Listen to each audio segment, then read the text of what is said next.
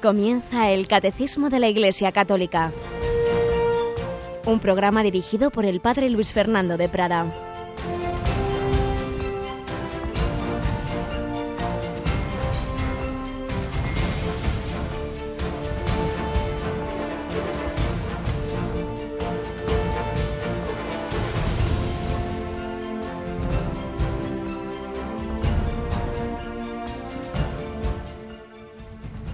Muy buenos días, querida familia de Radio María. Bienvenidos a esta nueva edición del Catecismo de la Iglesia Católica. En estas primeras sesiones de introducción, de fijarnos en lo previo al desarrollo del catecismo, que es el querigma, el núcleo de la fe.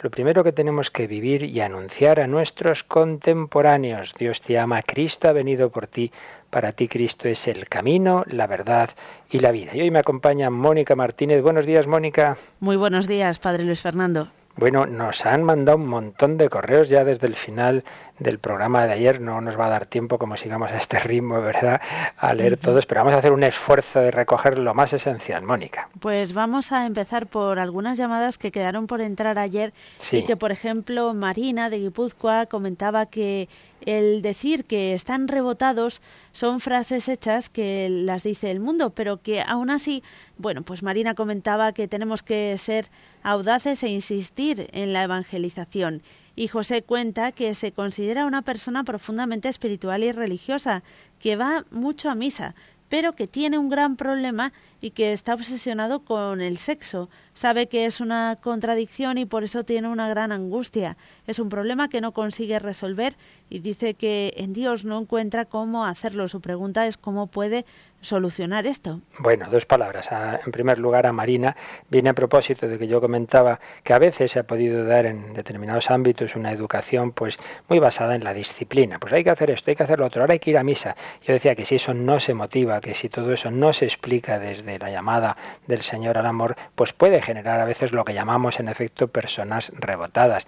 Hombre, yo creo que en primer lugar hay que decir que a veces por desgracia no se ha hecho bien esa educación, por tanto es verdad que a veces ha podido hacer daño, pero en efecto, como dice Marina, eso no tiene que echarnos para atrás. Nosotros tenemos que seguir anunciando el Evangelio también a esas personas que quizá no siempre han recibido bien el anuncio. en cuanto a lo que nos dice José, obviamente no podemos responder en medio minuto. Yo le diría que no se angustie, que no se centre tanto en ese problema, que el Señor ve su lucha, que el Señor ve su voluntad. Uno intenta hacer lo que puede y a veces hay temas que no conseguimos controlar. Bueno, primero eso, con ánimo, con confianza, mirar al Señor, que ve su esfuerzo, que ve su lucha. evidentemente lo principal es un confesor fijo que le conozca bien, que es el que le va a saber aconsejar. Yo desde aquí, sin más detalles o datos, es muy difícil que se pueda dar un consejo ya tan personal. Sobre todo el consejo es ese, un confesor fijo que te pueda conocer, que te pueda aconsejar. Pero menciono también, simplemente porque puede ser a veces, a veces, que hay determinados temas que además eh, es conveniente una ayuda psicológica, porque él dice, yo con Dios no puedo, esto no, no lo supero por medios espirituales. Y es que hay veces que ya entra en otro terreno, ¿eh? en el terreno psicológico. Entonces tampoco hay que tener miedo ni descartar. Hay eh, monjes y monjas de clausura que a veces tienen que acudir a un psiquiatra. No pasa nada, porque es una enfermedad como otra cualquiera. Pero en fin, no puedo dar más detalles sin conocer el, el caso, digamos, más de cerca. ¿Qué más correos teníamos, Mónica? Pues tenemos el testimonio de una, una chica joven de 27 años, de Carmen María, que dice, bueno, pues eso que soy una joven de 27 años y desde que decidí ser católica de verdad, procurando los sacramentos y vivir según los mandamientos, por supuesto como centro Jesús, noté que perdía muchos amigos. Y es que un católico, estoy convencida, no puede vivir igual que un no creyente porque debe trascender su vivencia de Dios, para el caso de un joven o de una persona mayor no se puede servir a dos señores, pero estas mismas personas que un día se alejan porque te llaman rarito o rarita, luego te piden que reces por ellos. No hay que diluirse, hay que ser valientes y vivir a contracorriente, aunque ello implique perder amigos, familiares, porque Jesús es la ganancia del cristiano. Un saludo, Carmen. Pues muchas gracias, Carmen. Yo creo que hace falta poco comentario. Esto es lo que hay que hacer, no asustarnos, ir adelante, pero yo subrayaría lo que dice Carmen, que aunque por un lado se meten contigo, luego al final te piden que reces por ellos. Y es muy verdad. Sobre todo en grupo, y suele ocurrir esto, que se meten con la persona decidida, la persona católica y tal. Pero luego cuando están a solas y tienen un problema, ¿a quién van a ver? A ese católico, a ese convencido. Por tanto, ánimo y adelante, que en el fondo admiran a aquel con el que se meten. Hemos recibido, Padre Luis Fernando, más correos felicitando por el programa y también una pregunta que es de dónde ha salido la sintonía del programa. pues explícalo tú. Bueno, pues eh, la hemos cogido de la banda sonora de una película que es Eh, bueno, parece que es una palabra que puede sonar así un poquito hmm. sin sentido, pero es eh, bueno, pues una, una película de, podemos decir, de aventuras. Ah, muy bien. Y luego, Mónica, ayer me preguntaban una cosa que yo no supe responder con precisión, y es cuando se empezó a usar la palabra católica. Y como esto es una familia, y aquí todos nos ayudamos, he recibido varias ayudas que agradezco muchísimo.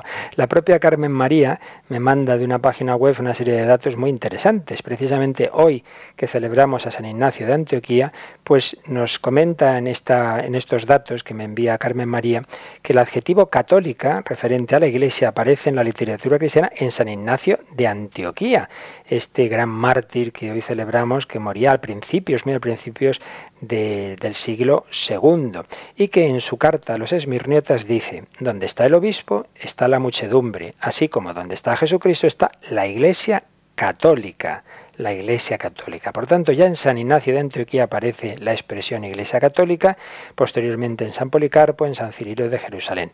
Pero además, Mila Iriarte me comenta que a un nivel, digamos, ya como más oficial, eh, aparece en un decreto, en un edicto del emperador Teodosio, en el año 380. Así que aparece en la literatura cristiana, al menos que sepamos en San Ignacio de Antioquía, muy en los inicios, se va extendiendo cada vez más ese término y luego en un documento oficial del año 380. ¿Qué más tenemos, Mónica?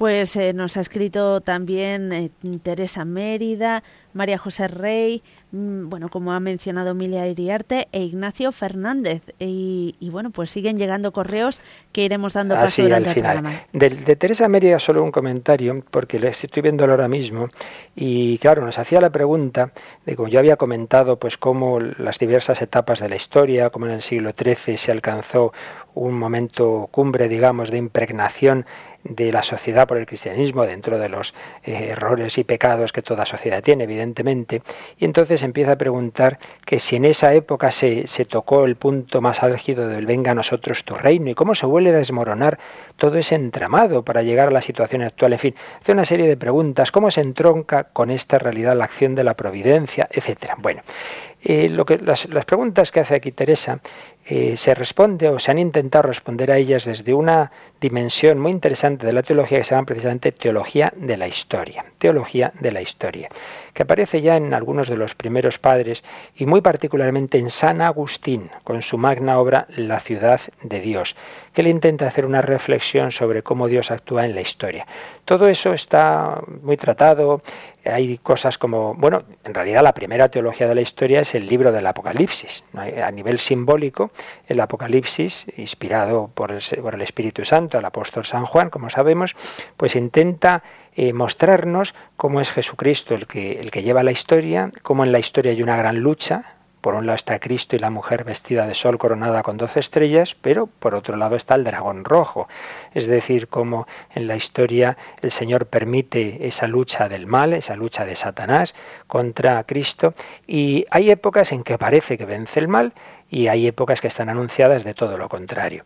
No puedo aquí entrar en más detalles, hay grandes libros sobre todo este tema, pero lo que sí le digo a, a nuestra comunicante, a Teresa, es que esté tranquila, que por supuesto que todo está en la providencia y que así como decíamos ayer, que Dios saca bien del mal en nuestras vidas personales y en nuestras dificultades y sufrimientos, pues por supuesto también a nivel colectivo, también la historia, también las épocas en las que Dios permite una gran difusión del mal, como sin duda es la actual, pues todo ello está en el plan de Dios y de todo ello sacará el Señor provecho. Y hoy, día de San Ignacio de Antioquía, día de uno de los primeros mártires, vamos a recordar en nuestro comentario a otro mártir que no llegó a morir, pero que sí estuvo 13 años en campos de concentración, el cardenal Nuyen Bantuan, al que tuve el privilegio de tratar durante una visita suya a Madrid. De hecho, cuando he sacado el libro Testigos de Esperanza, que os recomiendo vehementemente,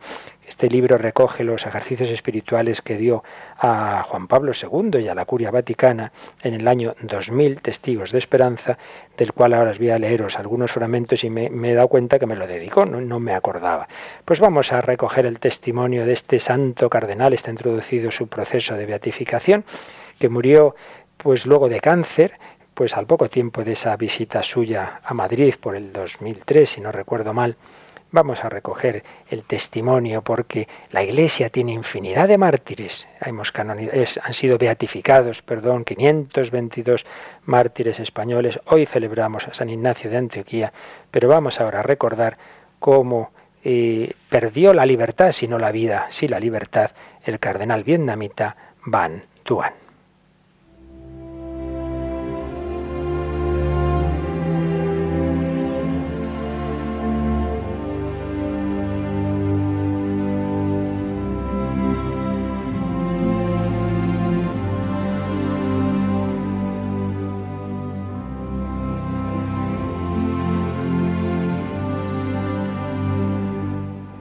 Y escribe lo que predicó en aquellos ejercicios el cardenal Van Tuan. Sin el amor no poseo a Dios y no lo puedo dar a los demás, ni siquiera lo conozco, aunque escriba meditaciones, aunque dirija ejercicios espirituales para personas eminentes, o haya permanecido largos años en prisión, si no tengo amor, que es Dios, todo es malgastar energías. A veces nos lamentamos de que el cristianismo en la sociedad de hoy es una presencia cada vez más marginal, de que es difícil transmitir la fe a los jóvenes, de que las vocaciones disminuyen. De hecho, no es raro que en el mundo actual nos sintamos perdedores, pero la aventura de la esperanza nos lleva más allá. Un día Allí escrito en un calendario estas palabras, el mundo es de quien lo ama y mejor sabe demostrarlo. El mundo es de quien lo ama y mejor sabe demostrarlo. Qué verdaderas son estas palabras. En el corazón de las personas hay una sed infinita de amor. Y nosotros, con el amor que Dios ha infundido en nuestros corazones, podemos saciarla. Pero es preciso que nuestro amor sea un arte, un arte que supere la capacidad de amar simplemente humana. Yo he visto este arte, por ejemplo, en la Madre Teresa de Calcuta. Quien la veía, la amaba. O también en Juan 23. Al entrar en un convento o en un centro diocesano o en nuestras oficinas, no siempre se encuentra este arte que hace el cristianismo hermoso y atrayente, se encuentran, por el contrario, caras tristes y aburridas debido a la rutina de todos los días. ¿No dependerá también de eso la falta de vocaciones y la escasa incidencia de nuestro testimonio? Sin un amor fuerte no podemos ser testigos de esperanza. Aunque seamos expertos en materia de religión, corremos el riesgo de tener una teoría del amor y no poseer suficientemente su arte, como un médico que tiene ciencia, pero no el arte de la relación amable y cordial. La gente lo consulta porque lo necesita, pero cuando se cura, ya no vuelve más.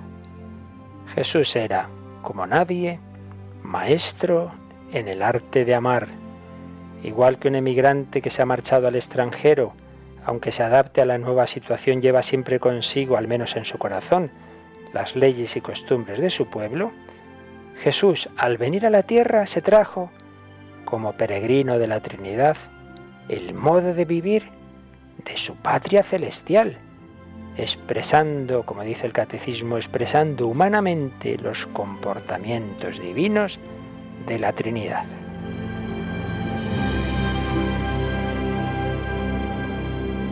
Y después el cardenal Bantuán daba como unos rasgos distintivos del amor cristiano, solo los menciono brevemente. Ser el primero en amar, amar a todos, amar a los enemigos, amar dando la propia vida, amar sirviendo. Y ponía ejemplos de su propia experiencia, como os decía, de tantos años, casi 15, en los campos de concentración vietnamitas, como aquella época en que le ponían unos carceleros que le iban cambiando, pero que al final decidieron dejar a los mismos porque todos se iban convirtiendo por el amor tan grande que encontraban en el cardenal Bantuan. Dice, por ejemplo, un día un carcelero nos me preguntó, ¿usted nos ama? Sí, os amo. Pero nosotros le hemos retenido en prisión muchos años sin juicio, sin condena, y nos ama. Es imposible. Yo he estado muchos años con usted y usted lo ha visto, es verdad. Cuando salga libre, ¿no enviará a sus fieles a quemar nuestras casas y matar a nuestros familiares? No, aunque queráis matarme, yo os amo. ¿Pero por qué? Porque Jesús me ha enseñado a amar a todos, incluso a los enemigos. Si no lo hago, no soy digno de llamarme cristiano. Es muy hermoso, pero difícil de entender. Pues esta es la principal evangelización de la que estamos hablando estos días. Evangelizar con el testimonio, con el testimonio del amor.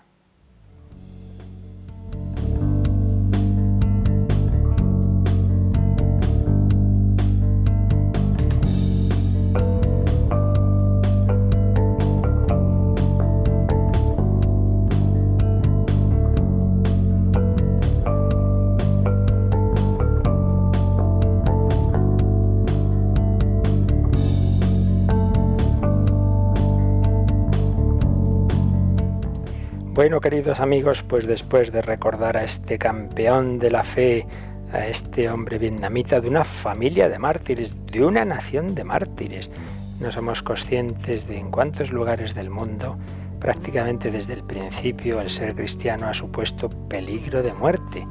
En la familia del cardenal Bantuán había varios mártires, como os digo que incluso recuerdo varios familiares y amigos estaban reunidos en una iglesia y le prendieron fuego con todos dentro. En muchos sitios del mundo, y en este momento sigue siendo así, ir a misa es jugarse la vida.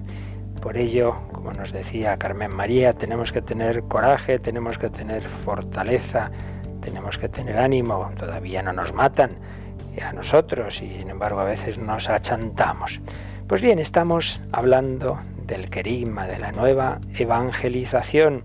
Antes de entrar en el desarrollo concreto de la doctrina católica, tenemos que tener claro qué es lo esencial de la misma, porque a veces nos perdemos en las ramas, como dice Jesús en el Evangelio a los fariseos, os fijáis en cosas de detalle y os olvidáis lo más importante, el amor de Dios.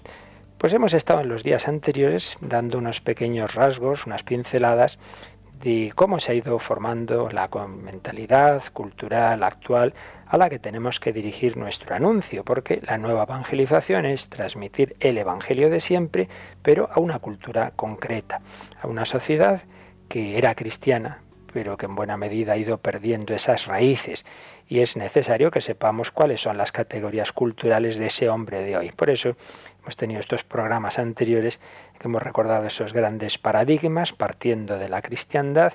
Esa cristiandad se va rompiendo, esas rupturas del protestantismo, Cristo sí, Iglesia no. Después se va perdiendo la fe en Cristo, Dios sí, Cristo no. Después se pierde también la fe en Dios, el hombre sí, el superhombre sí, Dios no, pero todo eso acaba en la muerte del hombre. El hombre ha muerto, la naturaleza sí, el hombre no, de la posmodernidad.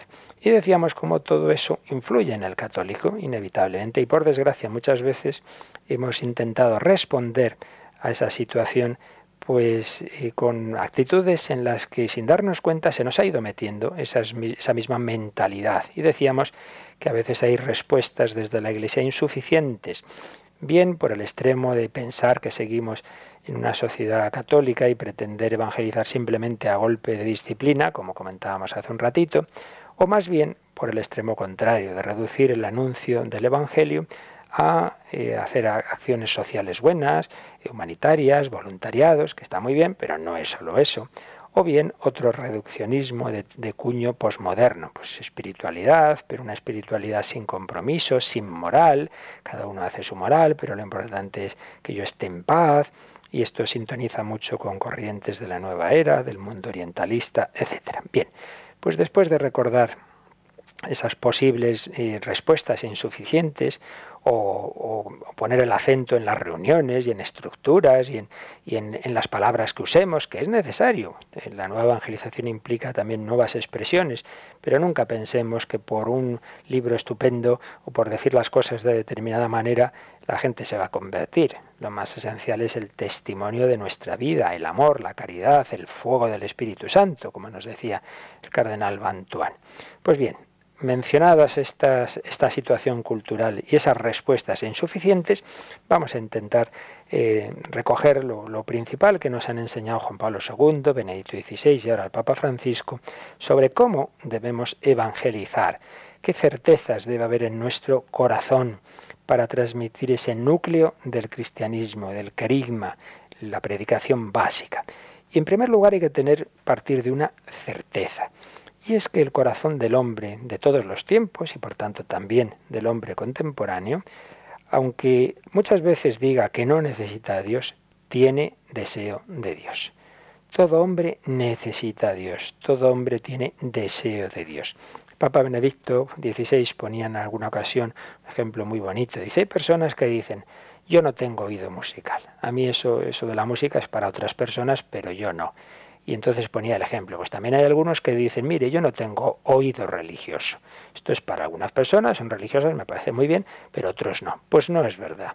Todos tenemos oído religioso. Todos estamos hechos por Dios y para Dios. Y por ello la primera certeza que yo debo tener es que esta persona que me dice que es atea, que es feliz, sin Dios, que no necesita de nada ni de nadie, yo sé que eso no es así. Él quizá no lo haya descubierto todavía. Porque, y esto es importante, cuando nos dirigimos a, alguien y le anunciamos cómo su vida eh, estará plena con Jesucristo, hay que tener en cuenta que esa persona puede estar en dos posibles situaciones existenciales. Puede que esa persona esté en un momento difícil de su vida.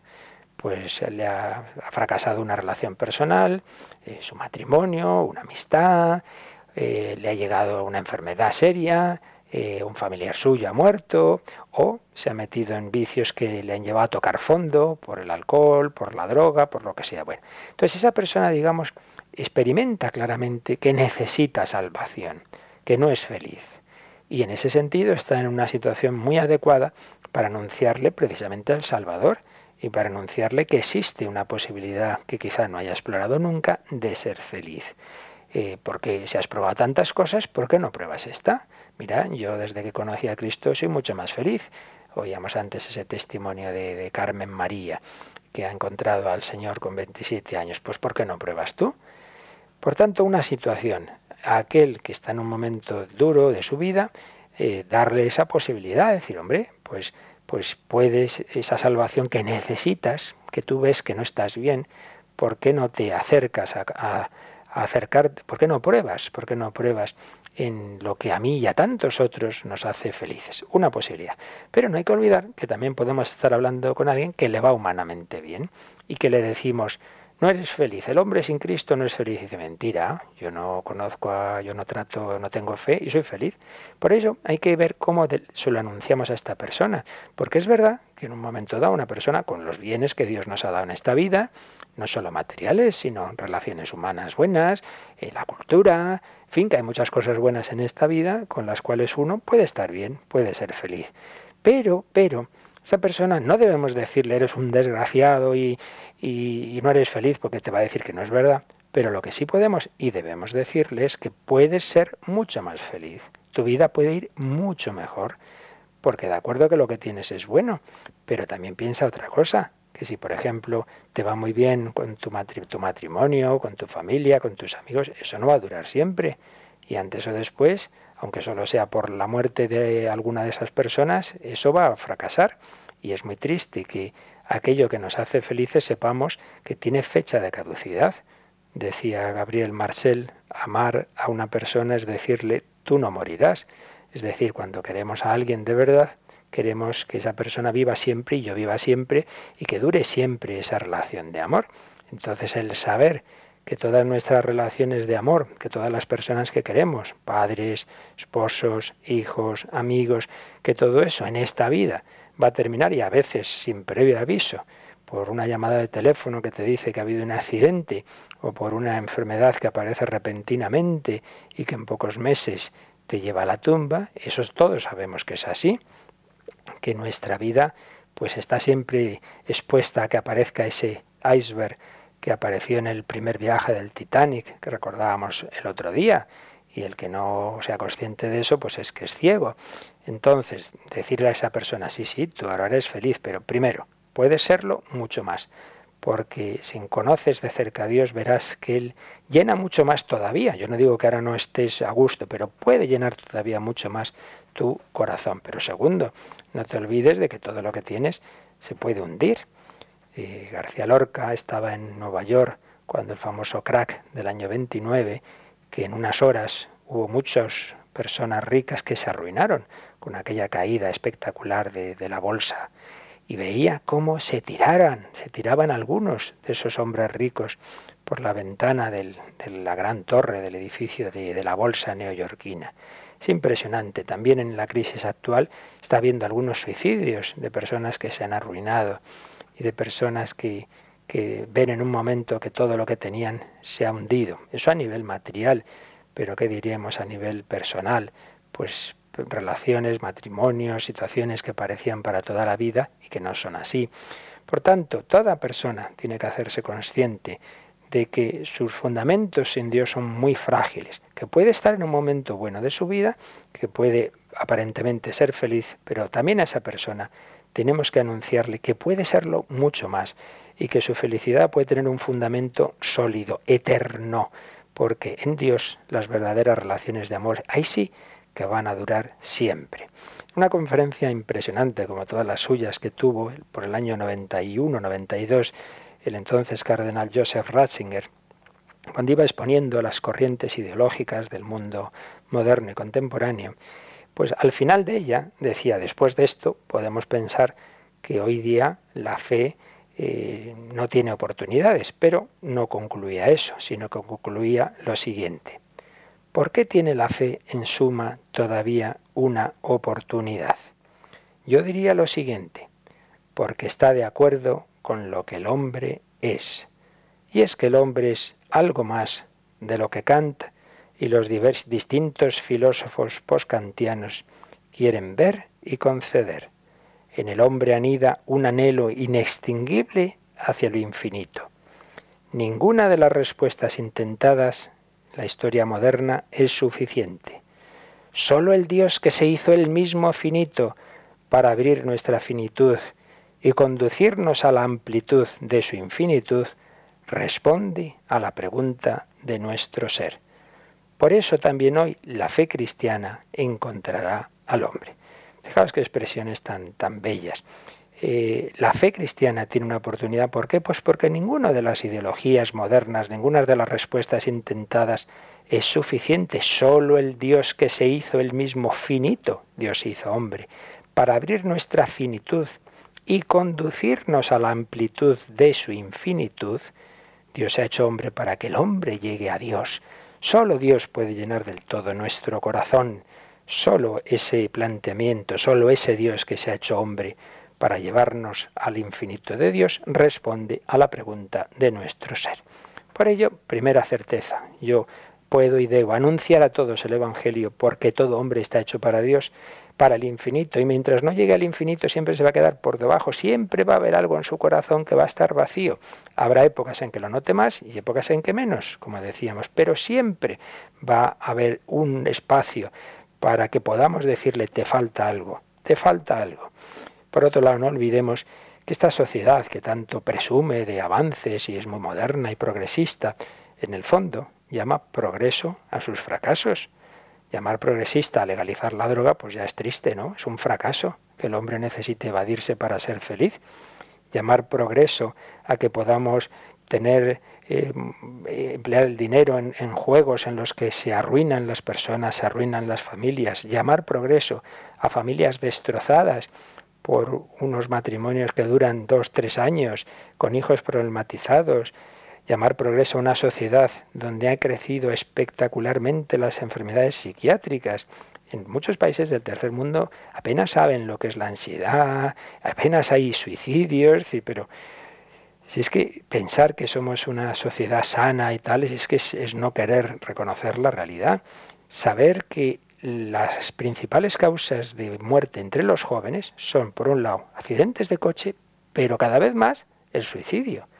¿Cuándo en la historia ha sido fuerte el suicidio entre jóvenes? Es una, una realidad que ha tenido siempre cierta incidencia en personas, sobre todo mayores. Por supuesto, por supuesto, todos sabemos, ojo, que a veces hay suicidios simplemente por trastornos psiquiátricos sin ninguna responsabilidad moral. Pero también hay otro tipo de suicidio, más de planteamiento ideológico, de que si una persona no encuentra sentido a la vida cuando ya ha experimentado todo, o si tiene problemas serios, una enfermedad grave, ¿para qué voy a vivir? Y llamar progreso a que nuestra sociedad se acepte el suicidio bajo otros nombres muchas veces, como eutanasia, suicidio asistido, etcétera no es tal progreso. Por ello es una sociedad en muchos momentos realmente enferma. Pues bien, a esta sociedad tenemos que anunciarle lo esencial.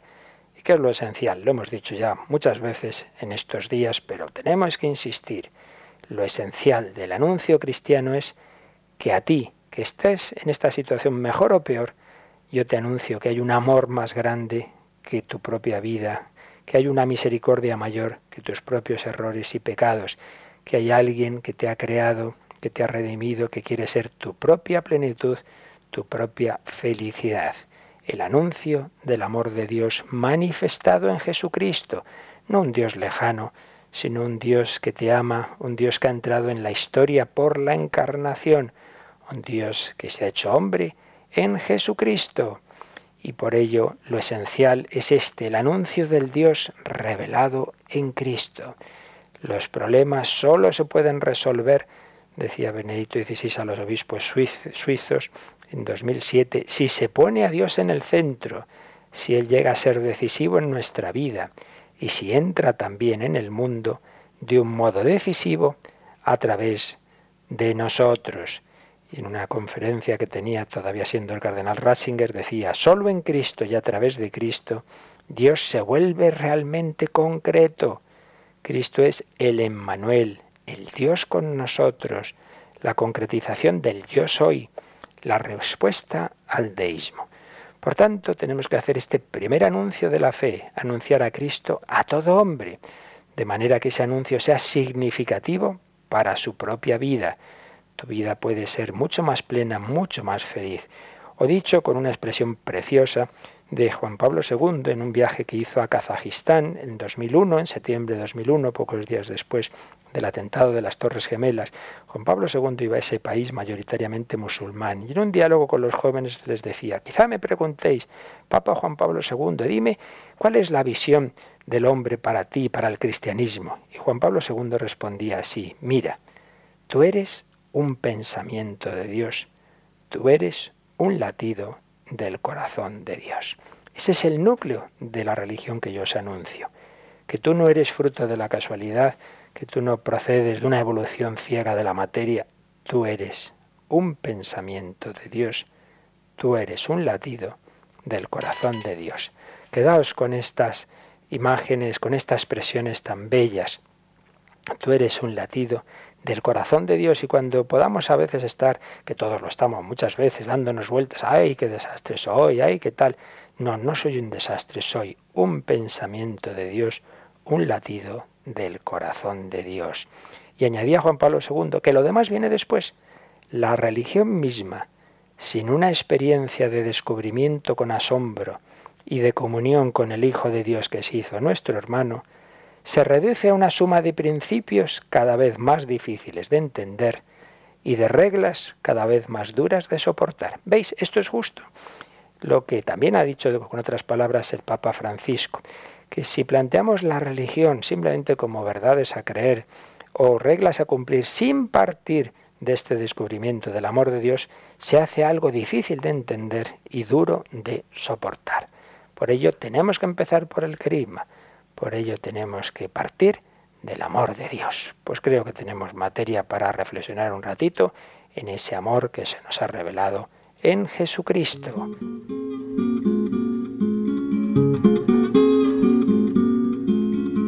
No se trata de dignidad, sino de amor hasta el final.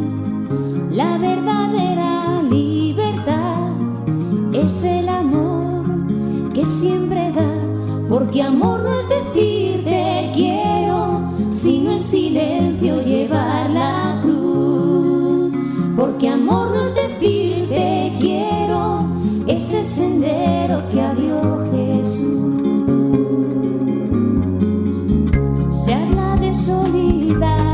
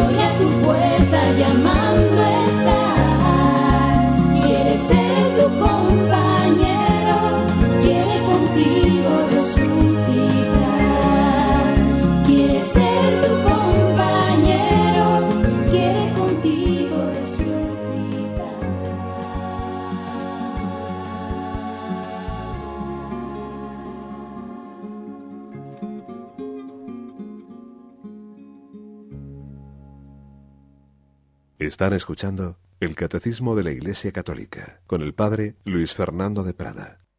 Pues aquí seguimos en esta exposición del querigma a ese hombre que está herido, lo reconozca o no, que necesita de Dios, le anunciamos no un Dios lejano, no el Dios del Olimpo, no el Dios de los griegos, esos dioses que les traía al fresco lo que hicieran los hombres, sino ese Dios que se ha hecho hombre, que se nos ha acercado en Jesucristo. Tú eres un pensamiento de Dios, tú eres un latido del corazón de Dios. Hace muchos años me impresionó una conferencia de Monseñor Javier Martínez, obispo de Granada, que nos decía cómo el hombre que no puede vivir sin amor, el amor que se recibe siempre como un regalo, que no se basta a sí mismo, necesita de Jesucristo, revelación de Dios como amor y como don para ser feliz ya en este mundo. El hombre supera infinitamente al propio hombre, decía Pascal, y sólo puede recibir su propia plenitud como un regalo, al modo como un niño necesita recibir de otros amor y misericordia. Y es que Jesucristo, centro del cosmos y de la historia, expresión de Juan Pablo II, que vive en la iglesia que él es el único salvador de todos los hombres, no solo para algunos que nos ha dado por ahí, es el único salvador de toda la humanidad, la única respuesta plena a los anhelos profundos del corazón del hombre. Por ello, partamos de esa certeza de que el ser de todo hombre está constitutivamente abierto a Cristo y solo Jesucristo puede salvarle del pecado, del sufrimiento, de la desesperación, de la muerte, no porque nos quite las circunstancias difíciles, sino porque las ha vencido, las ha dado sentido, les ha cambiado su orientación. Ahora son instrumento de madurar, de acercarnos a Dios, de hacernos mejores. Cuando Papa Benito XVI publicó su primera encíclica, Deus Caritas es, él mismo la presentaba y lo hacía con esa gran cultura que tiene, pues citando a Dante en su divina comedia, donde dice que el amor mueve el sol y las estrellas. Luz y amor, decía el Papa Benedicto, son una sola cosa, son la fuerza creadora primordial que mueve el universo. Aunque estas palabras del paraíso de Dante reflejan el pensamiento de Aristóteles, que veía en el Eros la fuerza que mueve el mundo, la mirada de Dante vislumbra algo totalmente nuevo e inimaginable para el filósofo griego. No sólo que la luz eterna se presenta en tres círculos, que era evidentemente un símbolo de la Trinidad, más conmovedor aún que esta revelación de Dios como círculo trinitario de conocimiento y amor, es la percepción de un rostro humano, el rostro de Jesucristo, que se le presenta a Dante en el círculo central de la luz. Dios, luz infinita, tiene un rostro humano y podemos añadir un corazón humano. Un corazón humano. El Dios que anunciamos, repetimos, no es simplemente el Dios de los filósofos, el primer motor de Aristóteles, el que ha creado esto y luego se ha desentendido. No, es un Dios con rostro humano y con corazón humano. Tenemos la novedad de un amor, seguía diciendo quien es ya el Papa emérito Benedicto XVI, la novedad de un amor que ha impulsado a Dios a asumir un rostro humano, a asumir carne y sangre, el ser humano entero, el eros de Dios, no es sólo una fuerza cósmica primordial, es amor que ha creado al hombre y se inclina hacia él como se inclinó el buen samaritano hacia el hombre herido y despojado, tendido al borde del camino. Por tanto, llevamos ya como dos puntos de lo que sería lo esencial del querigma. Primero, partir de que todo hombre necesita de Dios. Segundo, anunciarle ese amor concreto de Dios. Tercero, y nos vamos a quedar aquí hoy, el amor de Dios no es simplemente un amor unilateral, no simplemente es que Dios nos ama desde arriba con bondad, Tú ves a un mendigo, pues te compadeces y le das una limosna, una ayuda. No, no, no es simplemente eso, sino que es un amor de amistad. Y la amistad es el tipo de amor que necesita la respuesta del otro, y en que lo que importa no es dar algo, sino que es esa propia relación. Lo que me importa es la persona. Es el tipo de amor que hay entre padres e hijos, entre esposos, entre amigos íntimos, entre novios. Eh, en que no es el dar una ayuda a la otra persona, sino que me importa tu persona. Si yo me entero que ese mendigo al que daba limosna pues ha muerto, pues lo sentiré, rezaré por él, pero evidentemente es distinto que si me dicen que, que se muere mi esposa, mi hijo, mi amigo íntimo, eso me llega al corazón. Pues bien, la pregunta es, ¿Dios nos ama simplemente con bondad? ¿Nos ha creado, nos ha dado la vida, nos ha dado muchas cosas? ¿O con amistad? Y la respuesta de toda la revelación, de toda la Biblia, ya claramente desde el Antiguo Testamento, es clarísima. Dios nos ama como un padre a su hijo, como un esposo a su esposa, como un amigo a sus amigos íntimos. No os llamo siervos, os llamo amigos, dirá Jesús a los apóstoles. Por tanto, amor de amistad. Qué grande es esto. Tan importante es que vamos a dejarlo para explicarlo mejor el próximo día. Dios nos ama con amor de amistad. Dios me invita a su amor. Realmente es impresionante, pero vamos a, a quedarnos aquí para que podáis también ahora llamar al teléfono que enseguida nos recordarán desde el control, mientras escuchamos una canción preciosa que cantó Matt Maher en presencia del Papa Francisco en la JMJ de Río de Janeiro, bueno, más bien en presencia de nuestro Señor Jesucristo expuesto en la vigilia de oración que hubo el sábado por la noche en Río de Janeiro, eh, expuesto en la adoración al Santísimo al acabar esa vigilia y mientras de rodillas, de rodillas Matt Maher cantaba esta canción, Lord, I need you, Señor, yo te necesito. Todo hombre necesita a Dios, yo te necesito. Pero nos recuerdas, Mónica, primero, eh, dónde pueden llamar y seguir escribiendo sus correos nuestros queridos oyentes.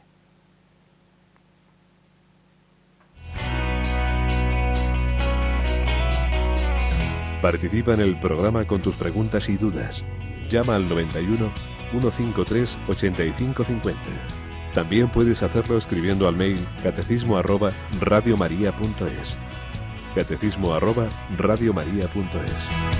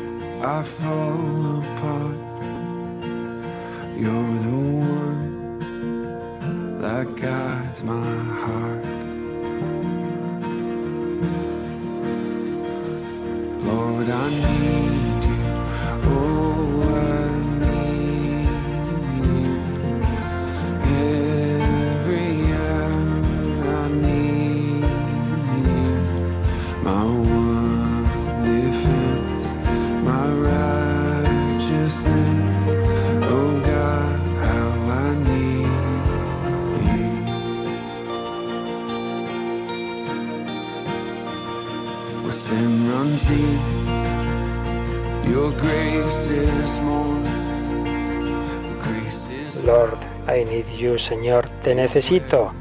Mientras nuestras queridas Mónica y Cristina atienden el teléfono, voy leyendo algún correo que va entrando. Nos ha escrito Mari Carmen recomendando ese libro que he citado yo al principio del cardenal Van Tuan, Testigos de Esperanza.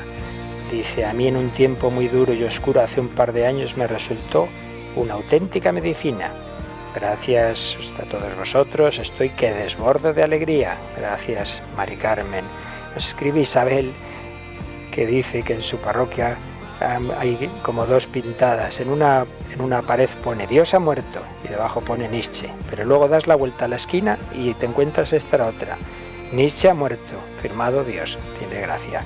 Dios ha muerto, firmado Nietzsche. Nietzsche ha muerto, firmado Dios. Y comenta Isabel, me dio mucho que meditar la primera vez que lo leí y no dejo de pensar cada vez que paso un momento oscuro en mi fe, por desgracia los tengo, porque me recuerda que los que viven sin Dios sin saberlo están muertos.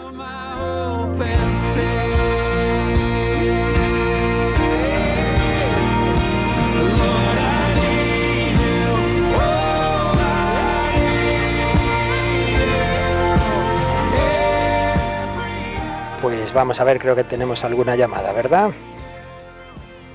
Así es, padre Luis Fernando. Nos llama Pilar desde Logroño. Ujú, Cuéntame.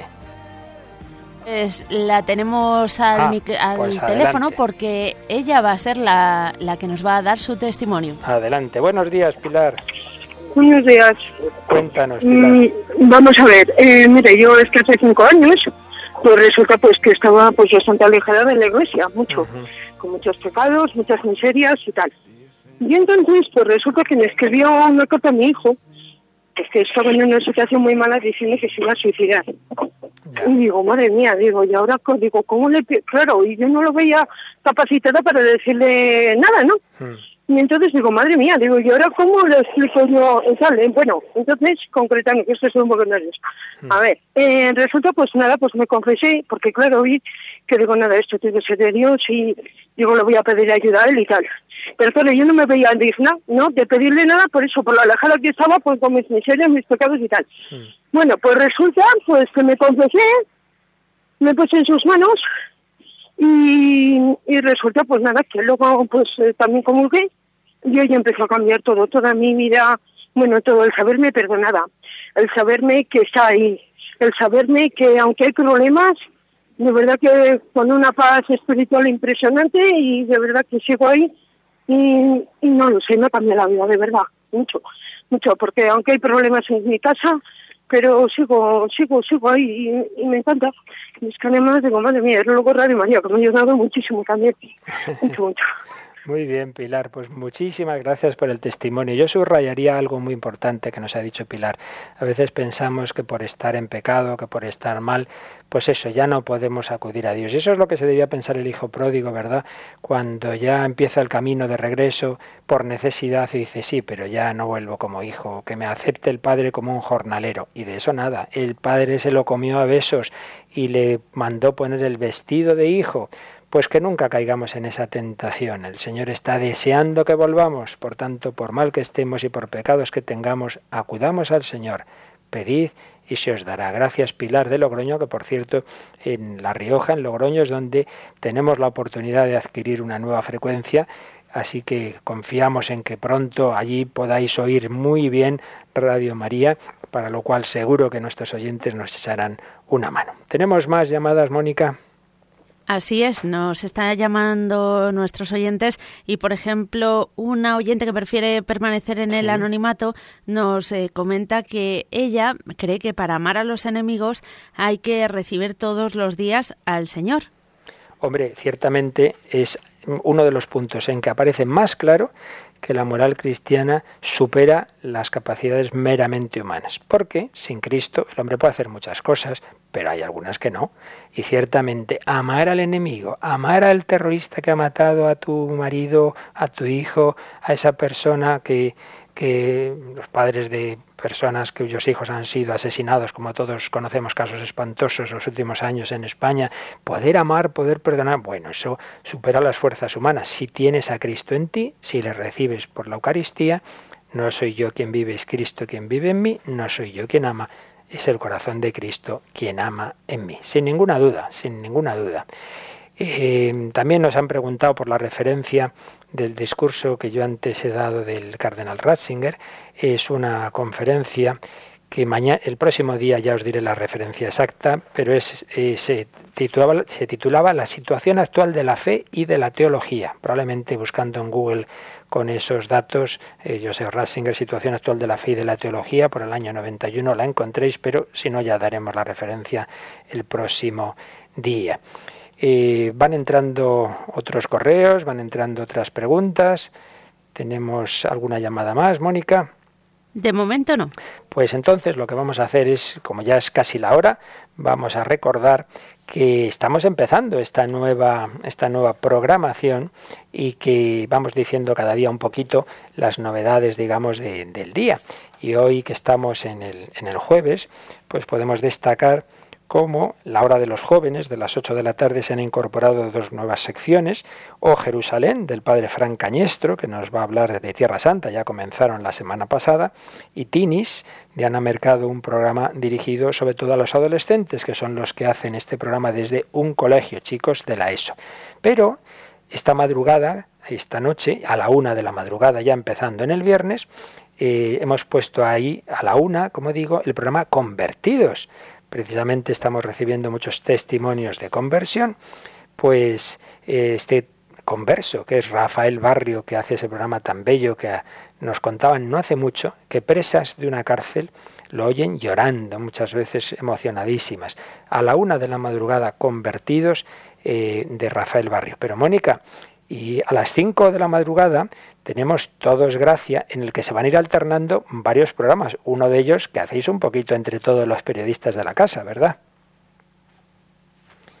Mónica se me ha perdido, no sé dónde se me ha metido ahora, así que lo cuento yo. Tenemos En Camino, que hace el padre José Aumente, Más que Deporte de Diego de Julián, pero también La Mirilla. Y es que La Mirilla es un programa que coordinado por Rocío García, una de nuestras queridas periodistas, va a contaros digamos, la radio desde dentro, anécdotas del día a día, eh, ocasiones en que grabamos mal las cosas y nos sale no sé qué, y cosas más serias también, ¿verdad? De lo que estamos haciendo en la radio. Y por cierto, antes de que se nos vaya ya definitivamente el tiempo, muchos habéis hecho también comentarios de la entrevista que pudimos hacer hace unos pocos días a Tamara Falcó en en, Radio María. La emitimos el lunes pasado de 11 a 12 de la noche, pero ha habido tanto eco y ha habido tantas peticiones que la vamos a volver a emitir el próximo lunes a las doce y media de la mañana. Una entrevista en la que habéis oído hablar mucho pues, de su acercamiento a la fe y aquí yo creo que es donde más a fondo nos cuenta realmente los pasos que ha ido dando y su situación espiritual actual y cómo su familia pues va tomando esta nueva Tamara eh, que ahora se declara profundamente católica y por cierto gran amiga y oyente de Radio María. Ya veréis cómo hace algunos comentarios que a mí mismo me sorprendió. Digo, hija, ¿cómo, cómo nos oyes? ¿no? Realmente muy interesante. Mónica y Cristina, creo que tienes también ahí ya a Cristina, ¿verdad? ¿Vais a decir algo sobre la mirilla o no? Bueno, yo creo que animamos a nuestros oyentes a que escuchen ese programa porque si algo va a suceder es que alguna sonrisa, incluso alguna risa, vamos a arrancarle. Seguro que sí. Muy bien, pues nada, vamos terminando. Hemos eh, dado un pasito más en este anuncio del carisma, en este anuncio del Evangelio a este hombre de hoy que parece que no necesita de Dios, pero no es verdad todos lo necesitan y si queréis nos quedamos con esas frases tan bonitas con las que Juan Pablo II anunciaba el querigma, el núcleo del Evangelio a los jóvenes de Kazajistán. Mira, para el cristianismo el hombre es un pensamiento de Dios, un latido del corazón de Dios. Cuando durante hoy, este día y siempre te venga cualquier pensamiento sobre ti mismo, quizá negativo, corrígelo y di no, no, no, no soy un pensamiento de Dios, soy un latido del corazón de Dios. Pues que Él, hecho carne en Jesucristo y la Virgen María, con todos los santos os bendigan hoy y siempre. Muy buenos días y ya sabéis, mañana Padre Miguel Ángel Morán, eh, parte cuarta del Catecismo, la oración, el sábado una reposición de un programa del Hombre de Dios de otra conferencia del Cardenal Ratzinger sobre la nueva evangelización, el lunes sexto continente y el martes aquí seguiremos. Que el Señor os bendiga.